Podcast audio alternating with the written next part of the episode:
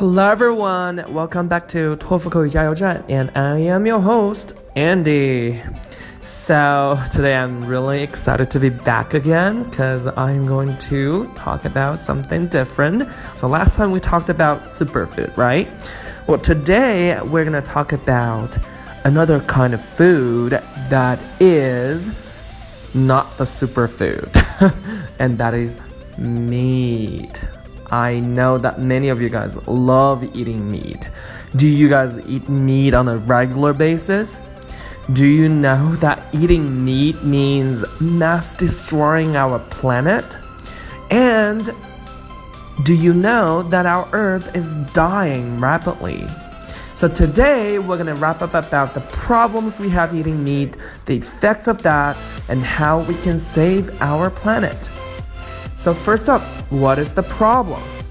Well, we've heard a lot about how our environment has been devastated.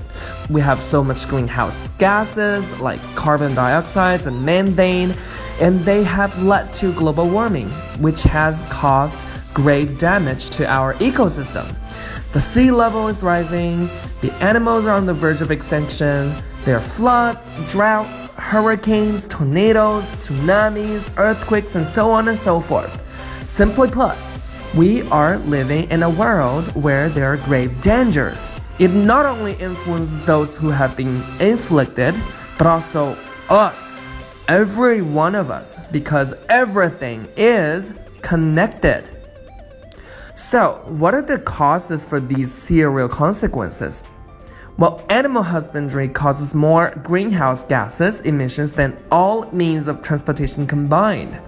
World Watch Report 2009, we believe that the life cycle and supply chain of domestic animals raised for food have been vastly underestimated as a source of greenhouse gases.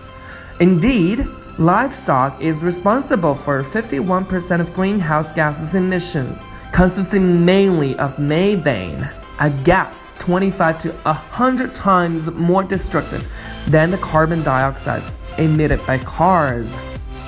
Each day, livestock releases 150 billion gallons of methane and 130 times more waste than the entire human population, virtually all without any waste treatment. Every second, 116,000 pounds of waste are produced in USA by livestock, enough to cover San Francisco, New York, Tokyo, Paris, New Delhi, Berlin, Hong Kong, London, Rio de Janeiro, the state of Delaware, Bali, Costa Rica, and Denmark. Wow. There is more than 500 dead zones in the world flooded with nitrates on land and in the ocean. Animal agriculture is responsible for 91% of Amazon rainforest destruction. Palm oil destroyed 26 million acres of rainforest, but livestock production is responsible for 136 million acres of rainforest lost today. Livestock production is a leading cause of loss of species, oceanic dead zones, and habitat destruction. Rainforest is cleared at a pace of one acre per second, that is one football field, to grow GM soy used to feed animals. Because of this destruction, 100 plant, animal, and insect species are lost every day. Amazon rainforest could totally disappear within the next 10 years. We have talked about the problems going on, we have talked about the causes for these problems. Now we're going to deal with the solutions.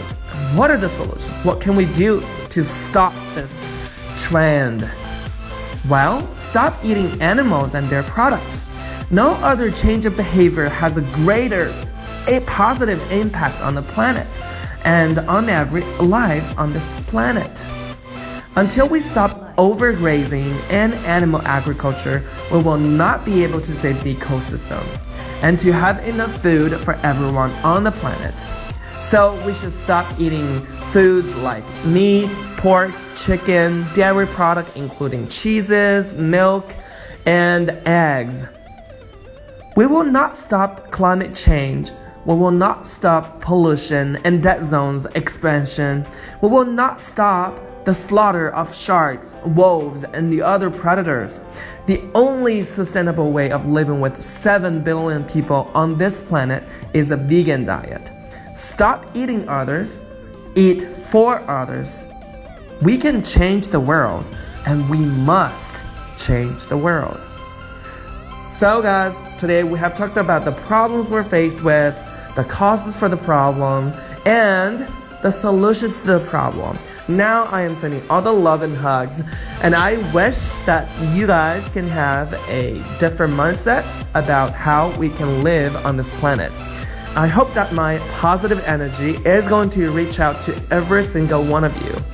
Well, peace out.